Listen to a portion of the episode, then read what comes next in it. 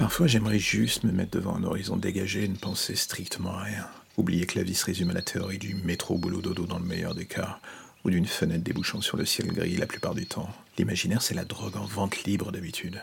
Le souci ces derniers temps, dans le fond, c'est que même les dealers commencent à avoir du mal à fournir les stocks. On se brûle par les deux bouts à vouloir s'évader d'une manière ou d'une autre. Ne plus penser au quotidien pour se noyer dans un délice de choses futiles, c'est désormais un sport national. Personnellement, je ne sais pas comment ça se passe pour vous, comment vous prenez les choses et que vous faites pour ne plus penser plus que de raison. Chacun sa méthode avec des hauts et des bas, on va dire. Il y en a qui se recréent des mondes avec leurs routines, leurs codes, leurs règles. C'est un peu la bouée de sauvetage en ce moment pour oublier le reste.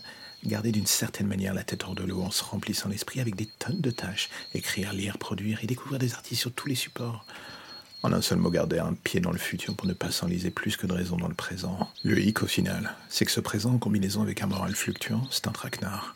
Le sable mouvant du moral.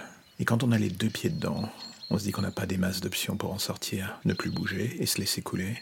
S'agiter pour en sortir et risquer de couler encore plus vite. Ou alors, dernier recours, réfléchir à vitesse grand V pour battre la machine à son propre piège. Encore une fois, je sais pas comment vous faites, ni si vous y arrivez d'ailleurs. Moi, dans le fond, je vous avoue, j'aimerais juste m'asseoir tranquillement sur une plage, mater l'horizon et ne plus penser à rien. Juste pour une seule et unique fois profiter du calme.